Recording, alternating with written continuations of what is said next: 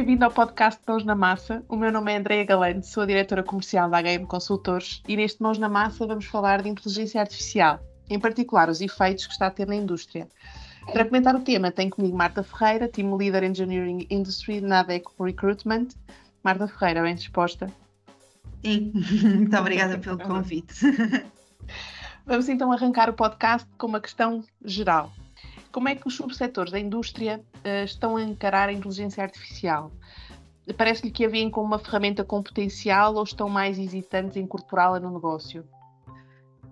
Eu diria que, temos aqui um misto e que naturalmente que muitos setores estão de facto a encarar a inteligência artificial como uma ferramenta com enorme potencial e existem outros que, que estão aqui mais céticos. Segundo aqui um, um, estudo realizado por nós, a ADECO, do Global Workforce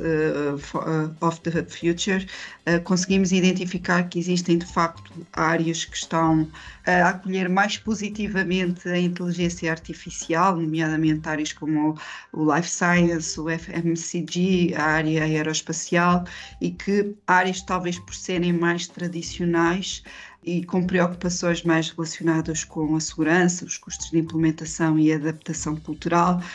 estão aqui mais uh, reticentes, uh, estamos aqui a falar de indústrias transformadoras, a área da defesa, a área da medicina e da saúde, ou até mesmo aqui as áreas de transporte. Ao nível daquilo que é a área de engenharia e indústria, o, o, o, processo de integração da inteligência artificial diria que está ainda numa fase bastante gradual de implementação. Uh, já alguns desenvolvimentos e algumas coisas foram criadas, nomeadamente aqui sistemas inteligentes que otimizam, por exemplo, os cronogramas dos projetos, drones equipados com câmaras e sensores que permitem identificar comportamentos de risco por parte dos trabalhadores um, e que ajudam uh, as equipas no terreno depois também a trabalhar nesse sentido ou até mesmo uh, drones uh, que identificam em tempo real, por exemplo, fissuras uh, e desgastes em edifícios que estão a ser reabilitados. Portanto, vemos que a aplicação da inteligência artificial nas áreas de, de engenharia, no, sobretudo, estão, são bastante promissoras ela não vai uh, apenas revolucionar aquilo que é a concepção dos produtos, tornando-os mais inteligentes, uh, aprimorando a eficácia nos processos de construção e manutenção, uh, mas vai também ajudar na capacitação de resolver problemas complexos de, de, uma forma mais eficiente, prevenindo aqui também muitas vezes falhas que podem custar e ter, ter custos aqui muito dispendiosos para as empresas empresas. Portanto, uh, diria que um, para já temos, temos setores que, que, estão mais abertos e disponíveis do que outros que estão bastante mais reticentes. Diga uma coisa, sabemos que a inteligência artificial acaba por vir uh, substituir e simplificar, entre outras, mas muitas funções que são repetitivas e, e até de menor valor acrescentado. Uhum. Parece que os colaboradores têm sentido que os seus postos de trabalho estão de algum modo em risco ou isso não será uma preocupação neste momento? Eu diria que isso irá sempre depender eh, muito, quer do colaborador, quer eh, dos setores de atividade e, na forma como eles próprios veem a inteligência artificial nas suas vidas.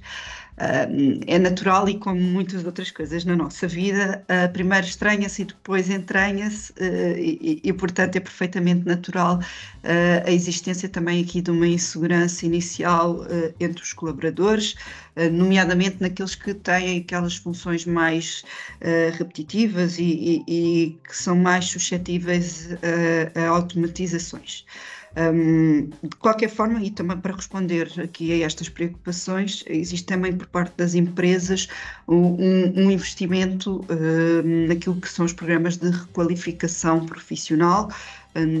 no qual a ideia também acaba por passar um bocadinho por capacitar os próprios colaboradores com habilidades necessárias para trabalhar em conjunto com a inteligência artificial. Porque a verdade é que se conseguirmos automatizar as funções mais repetitivas, também vai permitir que uh, os colaboradores possam concentrar em, em tarefas e em atividades mais estratégicas e, e mais criativas. Um, mas é importante que também exista por parte das empresas uma comunicação muito transparente sobre aquilo que são os benefícios que a inteligência artificial tem e também sobre o papel uh, com, o papel como ferramenta, como ferramenta para melhorar uh, as capacidades humanas e de que forma é que isto pode ser essencial também para mitigar uh, estas preocupações uh, por parte dos, dos colaboradores. Ok. Em parte, a Marta já, já, já me foi respondendo aqui a uma próxima questão que, que tínhamos, porque na, na, verdade as estatísticas um, dizem-nos que boa parte dos colaboradores considera relevante estar a par destas novas transformações tecnológicas. E, portanto, quão importante é que para uma empresa é que os colaboradores sejam integrados nestas dinâmicas e que ações é que os empresários podem tomar para fomentar esta integração. Uh, nós já nos foi dizendo que é importante haver esta requalificação das pessoas e que seja passada uhum. informação sobre as transformações que vão uh, acontecer e, portanto, o impacto positivo tanto para a empresa como para o colaborador em si. Que outras ações é que os empresários uhum. podem uh, tomar para fomentar esta, esta integração? Eu diria que, sem dúvida, que é crucial para uma empresa que os colaboradores estejam integrados naquilo que também uh, são as transformações tecnológicas que existem, uh, uma vez que neste momento a tecnologia desempenha um papel vital também na competitividade e eficiência operacional, um, é natural que uh, as empresas tenham um, um, um foco muito grande. Diria que, por exemplo, se os colaboradores estiverem atualizados sobre as transformações tecnológicas, uh, poderão também contribuir, contribuir eles próprios para a inovação e a competitividade da empresa, de, trazendo alguns highlights que são, podem ser também valiosos sobre a aplicação de novas tecnologias, de forma a aprimorar também aqui os processos de negócios, tornando-os mais rápidos, com uma redução de custos, com uma melhoria na qualidade do trabalho um, e, ao mesmo tempo, desenvolver também produtos e serviços mais eficazes. Diria que, por outro lado, uh, se os colaboradores também perceberem que as empresas investem no seu desenvolvimento tecnológico, eles próprios se vão, se vão sentir mais motivados e mais envolvidos nesta mudança. Isto ajuda também as empresas uh, naquilo que é a atração de novos talentos, pois sabemos que uh, os novos profissionais que saem das faculdades cada vez procuram oportunidades de aprendizagem e de crescimento, sobretudo em empresas e em ambientes de trabalho mais inovadores. E, portanto, isto é mais, mais um fator que pode ajudar diria que para além daquilo que eu já falei de que pode, uh, uh, e de, deste investimento que está a ser feito uh, ao nível da, das empresas uh, ao, ao, nível daquilo que, que é a requalificação dos, dos colaboradores, diria que existem outras soluções e, e, e que podem e outras ações que podemos e que as empresas podem tomar, nomeadamente oferecer programas de formação contínua para os, para os colaboradores, garantir também que eles estejam atualizados sobre as últimas tecnologias relevantes para o setor da empresa, ah, manter sempre aqui uma comunicação aberta e transparente sobre aquilo que são as iniciativas tecnológicas da empresa, explicando como é que beneficiam tanto a organização quanto eles próprios, ah, promover sempre uma cultura organizacional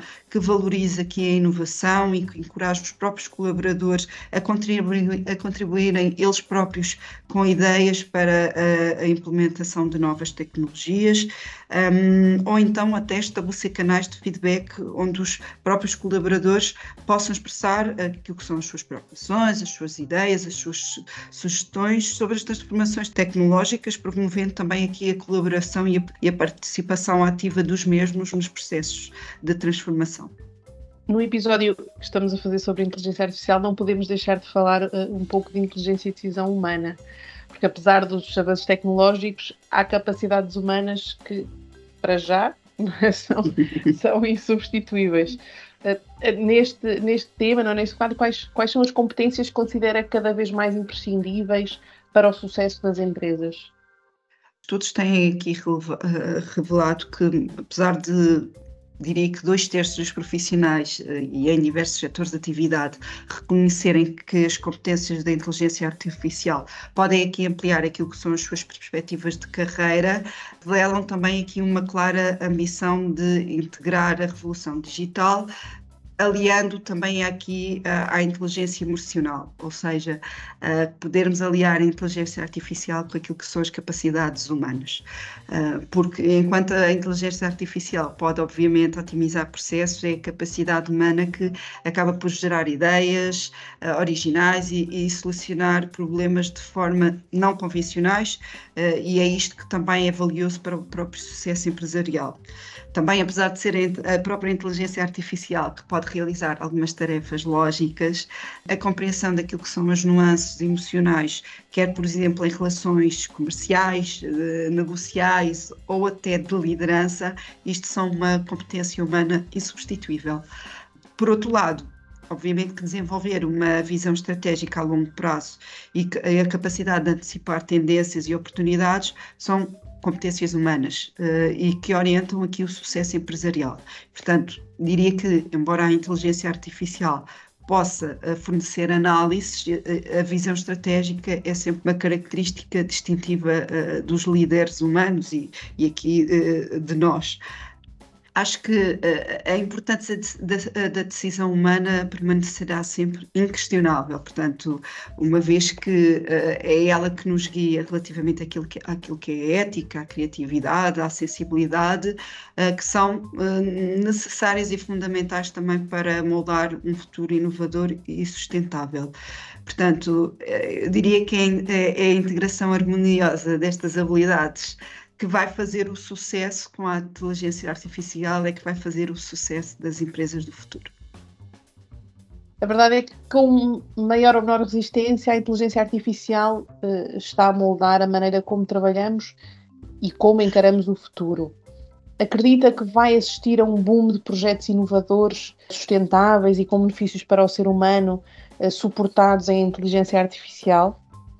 Sim, eu diria que é bastante provável que isso aconteça. Aliás, vemos já, começamos a ver já alguns exemplos em alguns setores de projetos que têm advindo aqui da, da inteligência artificial. Várias são as tendências que indicam que, que, a inteligência artificial pode, de facto, desempenhar um papel fundamental na promoção de soluções sustentáveis e também no desenvolvimento de iniciativas inovadoras. E estamos a falar aqui de setores como a gestão de energia, agricultura de precisão, eficiência na cadeia de abastecimento, também ao nível das mudanças climáticas, eh, da poluição também aqui das esqueces de recurso podem beneficiar projetos inovadores que estão aqui na base, de, eh, estão aqui com base da inteligência artificial, uma vez que ela também permite analisar grandes conjuntos de dados e depois também ajuda a identificar aquilo que são padrões e a formular estratégias eficazes. Na área da saúde também vemos vários exemplos de avanços significativos que têm por base a inteligência artificial,